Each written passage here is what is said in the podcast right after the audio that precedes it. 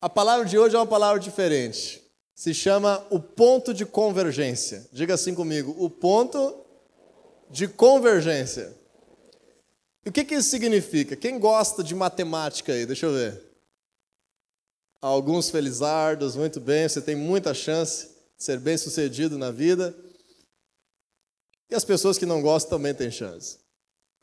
Quando nós estudamos matemática, nós percebemos que quando temos comportamentos diferentes de uma função, de um gráfico, nós percebemos que, mesmo que existam comportamentos completamente diferentes, em muitos casos, esses comportamentos se cruzam, essas histórias se cruzam, esses números se cruzam.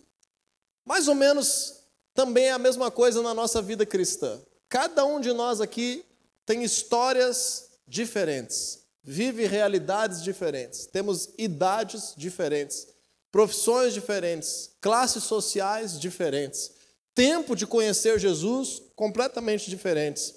Mas assim como existe essa expressão lá na matemática chamada o ponto de convergência, que é aquilo que coisas bem diferentes em algum momento têm em comum, são iguais. Assim também eu quero que você entenda hoje, nesse né, culto das células, essa festa das cores, que mesmo que cada um de nós pertence a uma célula diferente, cada um está numa família diferente, cada um vive um contexto no seu momento de vida bem diferente. Às vezes, dentro da mesma célula, tem realidades parecidas e às vezes tem realidades bem diferentes. Existem alguns princípios bíblicos que precisam ser convergentes que precisam ser o mesmo para todos nós, para que as nossas celas sejam sadias, para que a família da fé seja uma igreja sadia e para que nós venhamos fazer a vontade de Deus nessa terra. Então eu gostaria que você entendesse que, mesmo com as nossas diferenças, nós precisamos ter coisas muito maiores e mais importantes que nos unem. Hoje nós estamos aqui reunidos, cada um com as suas cores representadas pelas suas células Talvez alguém nos visite hoje, ainda não é membro de uma cela, ainda está com uma outra perspectiva desse momento. Mas cada um de nós, com as nossas diferenças, precisamos entender que estarmos aqui nesse lugar significa que temos algo convergente. Temos algo que nos conecta. Temos algo que nós não podemos esquecer. Nós temos algo que nós não podemos deixar morrer. E quando nós entendemos isso como igreja, exatamente aquilo que nos faz ser igreja, aquilo que nos faz conectados, aquilo que nos faz pertencer, nós entendemos que viveremos uma alegria muito mais completa e muito mais abundante na nossa relação com Deus. Você pode ser um cristão que vive na tua célula apenas em busca dos teus interesses mas a tua alegria em Deus não será completa. Você pode ser uma pessoa que serve a Jesus num ministério aqui da igreja e só olha para aquilo que você tem que fazer e não se importa com o resto, mas a tua alegria não vai ser completa. Você pode saber que existe alguma pessoa passando uma dificuldade, mas essa pessoa está em outra célula da família da fé. Você pode escolher não se importar com a dificuldade dela e continuar vivendo a tua vida, mas a tua alegria não será completa em Jesus. Então, por isso, nós precisamos entender que, mais do que as nossas individualidades, deve estar presente e pulsando no nosso coração aquilo que nos une como igreja, o nosso ponto de convergência. Então, vamos ler um texto bíblico para entender um pouco melhor isso. Filipenses capítulo 2, versículo 2.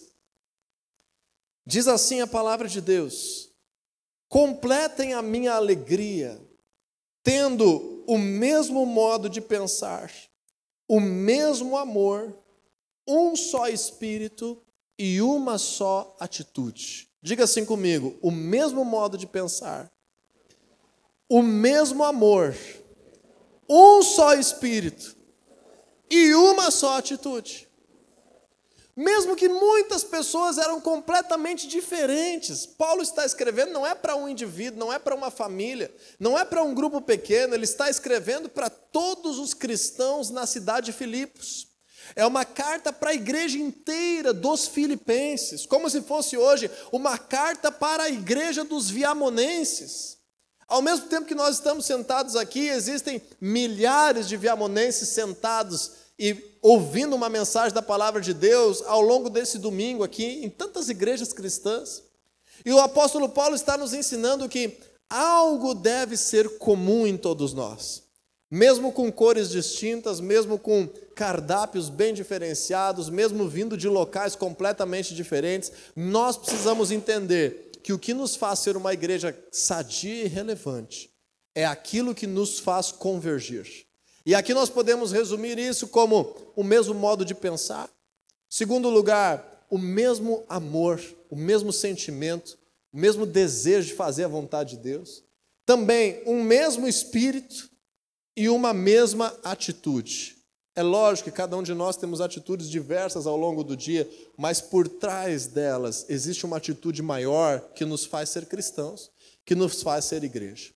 E quando nós aprendemos isso, eu quero resumir hoje aqui três grandes fatores que fazem convergir todas as células da família da fé. Três grandes pilares que têm que estar presentes no teu coração. Se não estiver presente no teu coração esses pilares, eu lamento te dizer, mas você está apenas de aparência na família da fé. Você está apenas superficial. Você não pertence de fato, você não mergulhou ainda, você não entendeu ainda esse projeto de Deus que nós vivemos aqui na cidade. Então, por isso, preste bastante atenção. Porque esses três pilares precisam ser o nosso ponto de convergência. Essas três grandes bases que nós vamos falar hoje precisam ser pulsantes, não importa se é uma célula no centro da cidade, no interior da cidade, em outra cidade. Não importa se é uma faixa etária jovem, adolescente, de casais ou de pessoas mais experientes. Esse deve ser o nosso ponto de convergência. E para isso, deixa eu te falar o primeiro desses pilares, que é uma mesma visão. Diga assim comigo: a mesma visão. E qual é a visão que nós precisamos ter? Nós podemos detalhar essa visão, nós podemos detalhar e minuciar essa visão com o nome dos nossos treinamentos, com o jeito que a gente faz algumas coisas, com algumas características específicas, mas eu gostaria de ampliar isso e fazer com que nós venhamos entender uma visão bíblica, uma expectativa de futuro, uma cena que nós sempre temos que ter em mente cada dia que nós vamos para a nossa célula. Cada pessoa que nós nos relacionamos, cada vez que nós vamos cultuar a Deus aqui no domingo, que visão de futuro nós precisamos ter? E essa visão está dupla na palavra de Deus. Assim como cada um dos pilares, nós teremos uma perspectiva dupla. Então nós vamos abrir aí dois textos bíblicos em cada um desses fundamentos. Primeiro deles, lá no final da Bíblia, no livro de Apocalipse, o último livro da Bíblia. Livro de Apocalipse, no capítulo 7 versículos 9 e 10. Apocalipse em si é um livro que fala de uma visão grande e complexa que o apóstolo João teve sobre o futuro dele e da igreja, por vezes de igrejas da sua região, por vezes de igreja no mundo inteiro. Uma visão de futuro que ele teve, algumas coisas para já o seu tempo, outras coisas que ainda nem se cumpriram até hoje. Apocalipse é uma visão. Por isso que nós muitas vezes não entendemos, porque ele teve que explicar de uma forma ilustrativa, figurativa, porque o próprio João não sabia do que se tratava. Ele tinha que descrever coisas que ele estava vendo, mas que ele não sabia o que era muitas vezes direito ainda. Então, esse texto de Apocalipse traz uma visão para todos nós. Diz assim a palavra de Deus, Apocalipse 7, 9 e 10. Depois disso olhei e diante de mim estava uma grande multidão, que ninguém podia contar, de todas as nações, tribos, povos e línguas, em pé, diante do trono e do cordeiro, com vestes brancas e segurando palmas. E clamavam em alta voz: A salvação pertence ao nosso Deus que se assenta no trono e ao cordeiro. Essa é a primeira parte da visão que você e eu precisamos carregar todos os dias da nossa vida, cada vez que a gente vai falar com Deus em oração, cada vez que nós vamos mergulhar na Sua palavra, cada vez que nós vamos estar na nossa cela, cada vez que nós estamos aqui no domingo, qual é a visão mais profunda do nosso coração?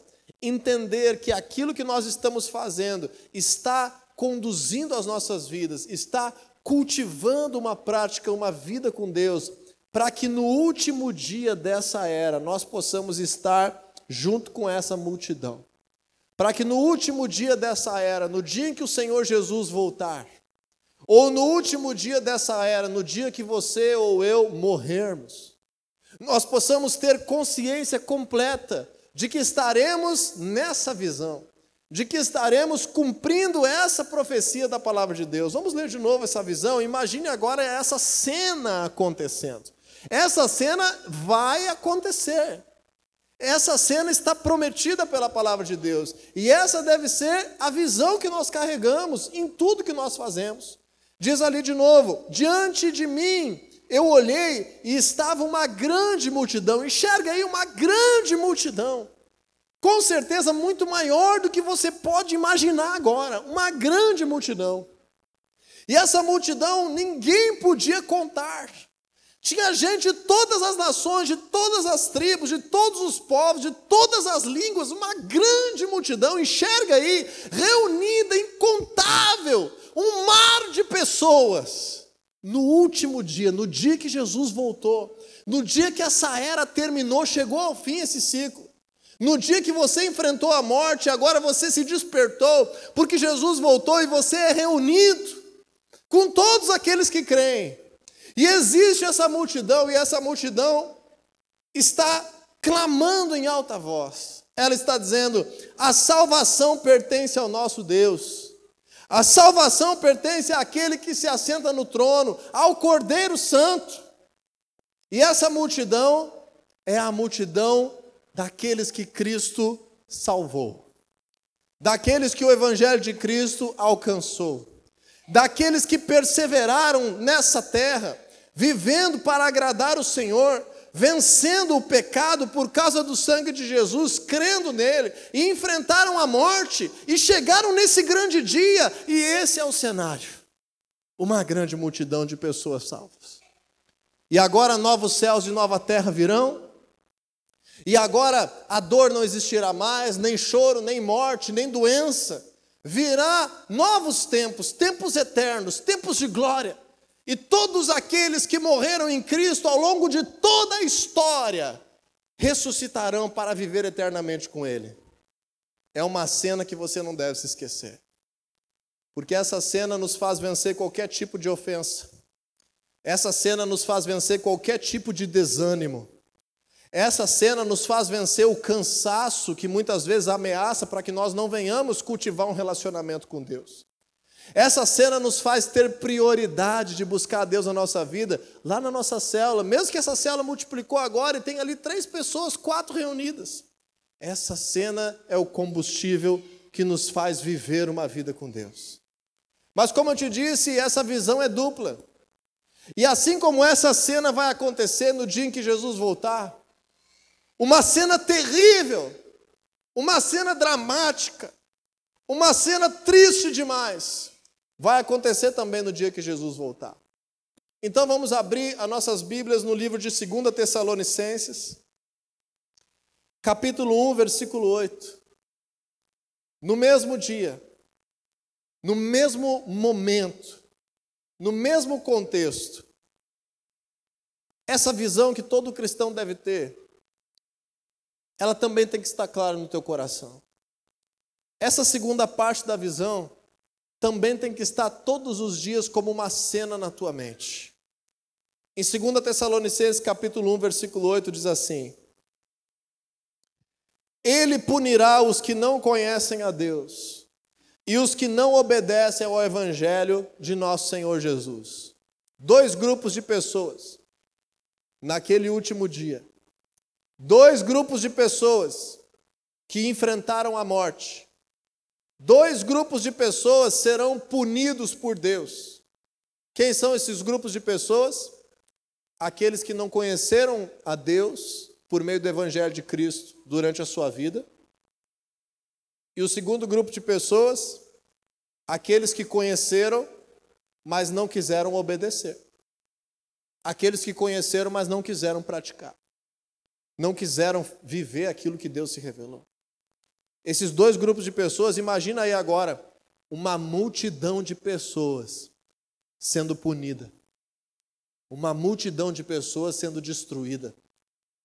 Urrando, clamando, implorando, se desesperando. Pessoas talvez que você conhece. Pessoas talvez que fazem parte da tua vida hoje. Pessoas chorando de dor. Pessoas sendo destruídas. Uma cena terrível. A pior cena que nós vamos ver na nossa existência é essa visão de futuro. Ao mesmo tempo que tem uma multidão de salvos, tem uma multidão de pessoas sendo punidas. Que punição é essa? Versículo 9. Eles sofrerão a pena da destruição eterna, a separação da presença do Senhor e da majestade do seu poder. Que dia que isso acontecerá? No mesmo dia.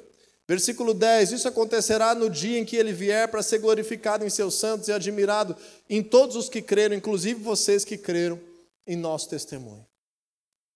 Esse deve ser o primeiro aspecto do nosso ponto de convergência. Cada célula que se reúne, cada líder que se forma, cada intercessão, cada oração, cada momento que você adora, cada pessoa que você evangeliza, cada vez que você participa de um culto, de uma célula, imagine que essa visão de futuro é real e prometida por Deus.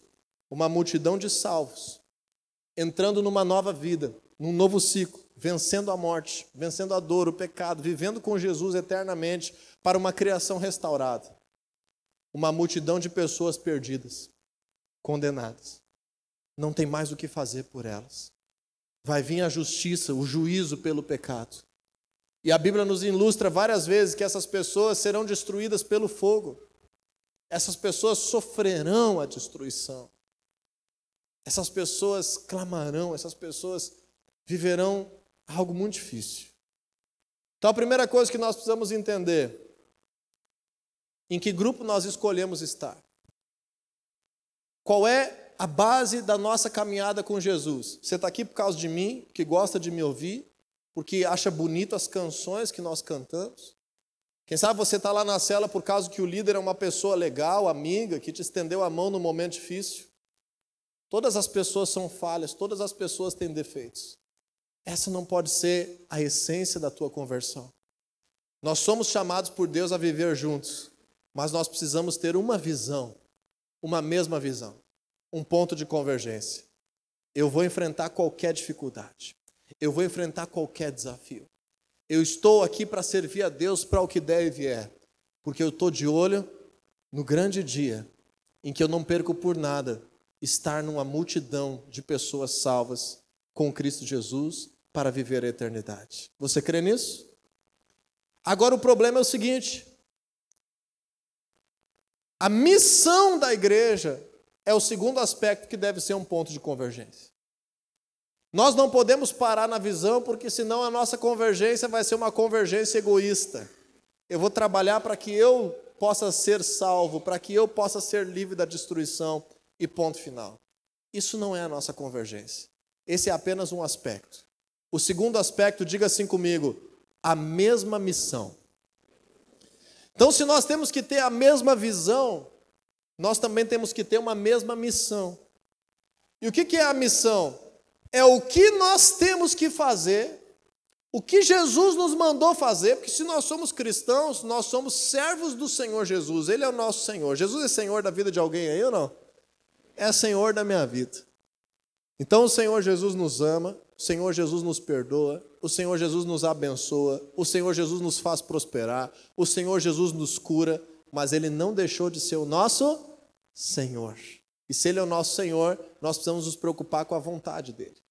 Nós precisamos nos preocupar em viver aquilo que Ele deixou como missão para as nossas vidas. Cada um de nós tem missões específicas que o Senhor Jesus vai nos dando de acordo com a situação. Mas existe uma missão que causa um ponto de convergência. E essa missão é dupla. Vamos ler mais dois textos bíblicos? Marcos capítulo 16, versículo 15. Marcos capítulo 16, versículo 15. Abra a tua Bíblia lá. Último capítulo do Evangelho de Marcos. Nós vamos ver nesse texto que Jesus nos dá uma missão que nessa parte resolve o primeiro problema daquela cena terrível do grande dia. As pessoas que vão acabar sendo destruídas, vão enfrentar a morte eterna, porque não conheceram a Deus. E Jesus agora dá uma missão para a igreja. A igreja é responsável por fazer com que as pessoas conheçam a Deus. Você só conhece o que conhece de Deus por causa da igreja. Talvez não é só por causa da família da fé, como essa igreja local que você está hoje sentado e pertencendo e vinculado a uma célula, quem sabe, mas por causa da igreja de Cristo. Nós só temos uma Bíblia na mão por causa da igreja. Ela só foi traduzida para português por causa da igreja. Nós só somos cristãos hoje por causa da igreja. Ninguém acordou dizendo assim: Uau, eu descobri que Jesus veio para me salvar. Não. Essa é uma missão da igreja. E Jesus dá essa missão dizendo assim em Marcos 16, 15: Vão pelo mundo todo e preguem o evangelho a todas as pessoas. Por onde que nós temos que ir, pessoal? Pelo mundo todo. Graças a Deus. Chegou o evangelho aqui no sul do Brasil. Começou lá no Oriente Médio. Chegou aqui no sul do Brasil. Porque Jesus disse: não é só para o Oriente Médio. Não é só para Israel. Não é só para a Europa. É pelo mundo todo. E aí, às vezes, nós estamos na nossa célula e nós olhamos uma pessoa lá no dia a dia, lá no trabalho, lá no meio da rua, e nós dizemos assim: essa pessoa aí, eu não estou com vontade de falar de Jesus para ela. E o Espírito Santo está te inquietando, o Espírito Santo está te locomovendo para que tu possa falar algo de Deus. E ela, a pessoa demonstrou uma necessidade, demonstrou uma abertura, e daqui a pouco você olha a pessoa e diz assim: Mas essa pessoa eu acho que não, não tem que ser pregado para ela. Acho que é muito difícil ela se converter. Olha aí ao teu redor. Tem um monte de muito difícil aí ao teu redor que se converteu a Jesus. Ou você pensa que você foi fácil? Pergunta aí para quem está do teu lado. Você pensa que você foi fácil? Agora que está convertido, lindo, todo uniformizadinho, pensando na comida bonitinha lá do outro lado, agora é fácil. Mas um dia nenhum de nós foi fácil. Então, pregar o evangelho em todo mundo, e para quem, pessoal? Para quem a gente quiser? Para todas as pessoas. Essa é a missão que nós temos. Então não te ofende quando lá na cela o teu líder de cela vier com toda a vontade de ser pessoal. Vamos evangelizar. Vamos colocar aqui um nome de uma pessoa a mais que está sofrendo, que a gente conhece, que está dando a oportunidade. A pessoa deu abertura, é um amigo teu. A pessoa faz parte da tua vida, ela, ela deixou picando ali uma oportunidade para você entrar e falar do amor de Deus. Vamos contribuir algo para que aquela visão de futuro, aquela multidão de salvos possa ser muito maior do que aquela multidão que vai enfrentar a condenação. Porque se existe algum, alguma virtude naquela multidão de salvos, está em Jesus e na obra da sua igreja. Então, quando nós entendemos isso, nós entendemos que na cela, no culto, nós cuidamos para manter a nossa salvação, a nossa vida com Deus, assim, bem cuidada, bem regada, bem nutrida. Mas também nós precisamos ter uma compaixão, nós podemos, precisamos ter um amor dentro de nós tão grande, para que outras pessoas sejam alcançadas. Coloque esse desafio aí dentro de ti. Ganhar uma pessoa para Jesus ainda esse ano. Pelo menos falar do Evangelho para uma pessoa ainda esse ano. É difícil, pessoal, falar do Evangelho para uma pessoa. Nos próximos aí 40 dias que nós temos pela frente no nosso ano, 35 dias, é impossível você conseguir falar de Jesus para uma pessoa que ainda não conhece Ele nos próximos 35 dias. Você acha que é impossível isso? Ou é possível? É possível.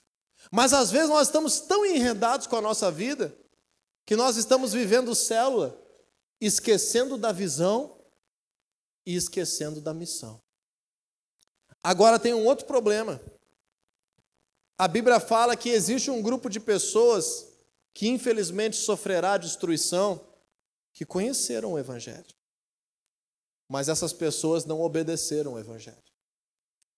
E nós estamos cheios de igrejas por aí pregando a missão parcial. Prega, prega, prega, prega, anuncia, mas não ensina essas pessoas a viver aquilo que ouviu. E infelizmente, vai ter muita gente que frequentou a igreja, que frequenta a igreja, que quem sabe não vai fazer parte daquela multidão de salvos. Porque até ouviu falar do evangelho, até conheceu a Deus, mas não aprendeu a obedecer. Então essa missão tem duas partes. Vamos ler mais um texto bíblico. Mateus capítulo 28, versículo 19 e 20. Mateus 28, 19 e 20. Jesus agora nos dá outra parte da missão. Se a primeira parte nós conseguíamos resolver aqueles que não conheciam a Deus, como é que a gente resolve isso? Por meio da cela, por meio dos cultos, a gente resolve isso levando o conhecimento do Evangelho, dizendo: olha, Jesus é real, ele morreu pela tua vida, a palavra de Deus é viva e eficaz. Assim, ó, os teus pecados podem ser perdoados. Pecado é uma coisa real, causa morte eterna. Jesus vai te dar a vida eterna. Anunciar o Evangelho. Bom, a pessoa conhece a Deus. Mas agora, como é que a gente faz para ter uma missão que faz com que a pessoa continue obedecendo, Cresça nisso e se envolva com a, aquilo que é projeto de Deus. Mateus 28, 19, Jesus fala assim: Portanto, vão e façam discípulos de todas as nações, batizando-os em nome do Pai, do Filho e do Espírito Santo, ensinando-os a obedecer algumas coisas que eu lhes ordenei. Está escrito assim na tua Bíblia, gente? Ensinando-lhes a conhecer tudo que eu lhes ordenei. É assim que está escrito na tua Bíblia? Como é que está escrito? Ensinando-lhes a obedecer quanto? Tudo que Jesus ordenou. Isso se chama discipulado. O que é discipulado? É nós estarmos numa relação de comum acordo. Que você, quem sabe, tem uma experiência maior com Deus do que eu. E eu entro num relacionamento com você que eu vou dizer assim: eu quero conhecer de Deus aquilo que tu conhece. Me ensina para que eu possa obedecer a Deus. Para que eu possa viver a minha vida com Deus por inteiro. Então nós vamos entrar numa relação de discipulado. É isso que nós chamamos na Bíblia. Fazer discípulos é isso. É ensinar um ao outro aquilo que nós já recebemos, aquilo que nós já praticamos, aquilo que nós já passamos, que nós já experimentamos. Eu vou compartilhar eu vou entender a realidade, eu vou conversar, eu vou abrir as minhas fraquezas, eu vou ter profundidade. Mas não é ter profundidade para que eu venha reclamar da minha vida toda semana e eu não queira mudar. Não. É ter profundidade eu dizer assim, ó, eu quero obedecer a palavra de Deus. Só que eu não consigo entender tudo. Me ensina. Me explica. Me diz como é que eu tenho que fazer aqui. Porque eu não perco por nada o meu desejo de estar lá naquela grande multidão de pessoas salvas. Então, para que, que existe a célula e os cultos e os treinamentos e toda a vida da igreja? Por que, que nós nos mobilizamos tanto, doamos a nossa vida por isso? Por quê? Para cumprir essa missão. Essa missão que é dupla. De fazer o maior número de pessoas possível conhecer a palavra de Deus. E o maior número de pessoas possível que conheceu a palavra de Deus, continuar obedecendo e crescendo nessa relação com Deus obedecendo a Deus, a sua palavra, os seus princípios. E aí por isso vai ser transformada, porque vai se submeter àquilo que Deus diz, não aquilo que o mundo diz. E aí algumas coisas a gente tem que mudar. E essas mudanças vão acontecendo por meio do discipulado, por meio da cela. Toda semana vai acontecendo. E aí na cela, toda semana deveria ter o quê? A preocupação de mais alguém conhecer Jesus. Às vezes a pessoa não foi, tu convidou, a pessoa não foi. Mas ter a preocupação, ter a intercessão, ter o desejo, ter essa visão. Daqui a pouco a pessoa vai. Então alguém está conhecendo Jesus. Uau, uma parte da missão nós estamos cumprindo. E a segunda preocupação, eu crescer e entender mais sobre Deus, praticar isso na minha vida e seguir obedecendo o seu evangelho. Essa é a nossa missão. Esse é o nosso ponto de convergência. E o que mais que completa esse ponto de convergência? Diga assim comigo: a mesma estratégia. Então é por isso que nós somos família da fé e não somos outra denominação. Porque nós temos a mesma visão, nós temos a mesma missão, mas também nós temos a mesma estratégia. O jeito de fazer é o mesmo. E que estratégia é essa? É uma estratégia bíblica. Abre comigo aí, Atos capítulo 20, versículo 20. Atos capítulo 20, versículo 20. O apóstolo Paulo nos ensina que o jeito de nós cumprirmos a nossa missão e estarmos de olho na nossa visão também é duplo. É uma forma dupla de nós praticarmos, de nós sermos igreja, de nós nos envolvermos, de nós pertencermos. Atos 20, 20. Não esquece desse número, é fácil. 20, 20. Atos 20, 20. Diz assim a palavra de Deus: Vocês sabem que não deixei de pregar a vocês nada que fosse proveitoso, mas ensinei tudo. Ó a estratégia dupla aqui, gente, ó. Publicamente e de casa em casa. Como é que é a estratégia? Diga comigo assim: publicamente e de casa em casa. Como é que é a nossa estratégia, pessoal? Publicamente e de casa em casa.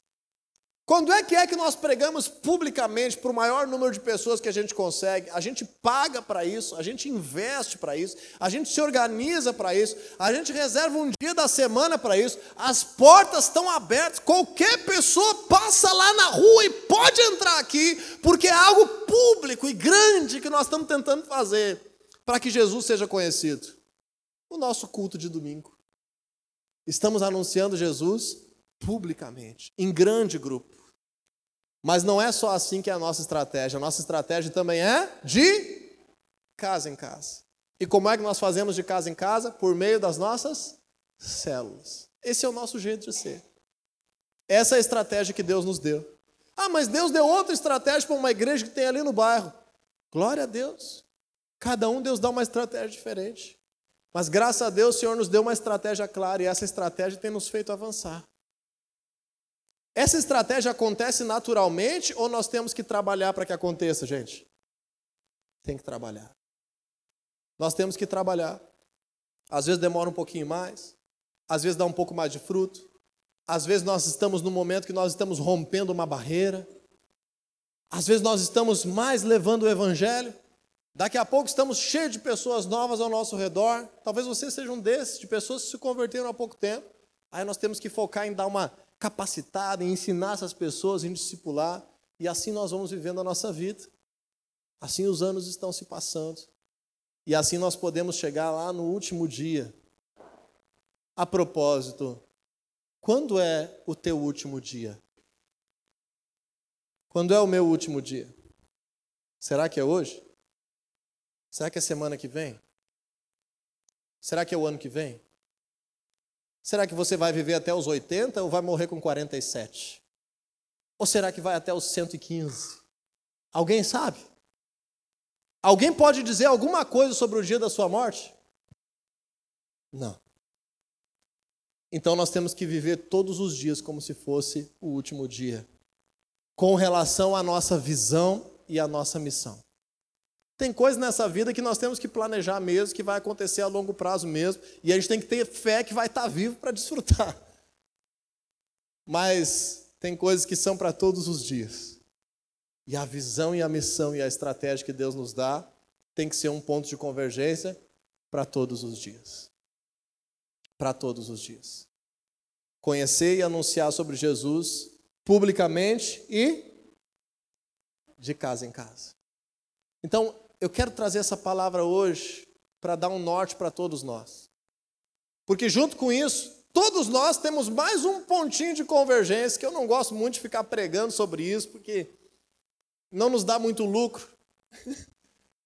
Estudar muito sobre isso. Nós ensinamos todos, mas nós não usamos o púlpito todo domingo para ficar falando, falando sobre isso. Não faz crescer muito. O outro ponto de convergência é que todos nós temos um inimigo comum, chamado Satanás, também conhecido como diabo, dragão, a antiga serpente, que tem toda uma trama, tem demônios, tem espíritos malignos, um monte de situações, forças espirituais do mal. Então, se nós temos essa convergência, nós temos também resistência. Nós temos também batalhas a vencer. E cada célula, cada pessoa, cada família, nesse momento, está com uma proposta de Deus de cumprir um propósito e uma proposta das trevas de dar um passo para trás. Pergunta aí para a pessoa que está do teu lado, o que, que você vai escolher? Olhar para o propósito ou dar um passo para trás? Não pense que é só com você. Todo cristão, todos os dias, tem esse desafio de romper e avançar em direção ao propósito, ou estacionar e dar um passo para trás. E não pense você que na minha caminhada cristã eu não dei já muitos passos para trás. Nós vamos crescendo e aprendendo, e se você der algum passo para trás, não se martirize. Mas olhe para a palavra de Deus, se você fizer isso, que não seja intencional.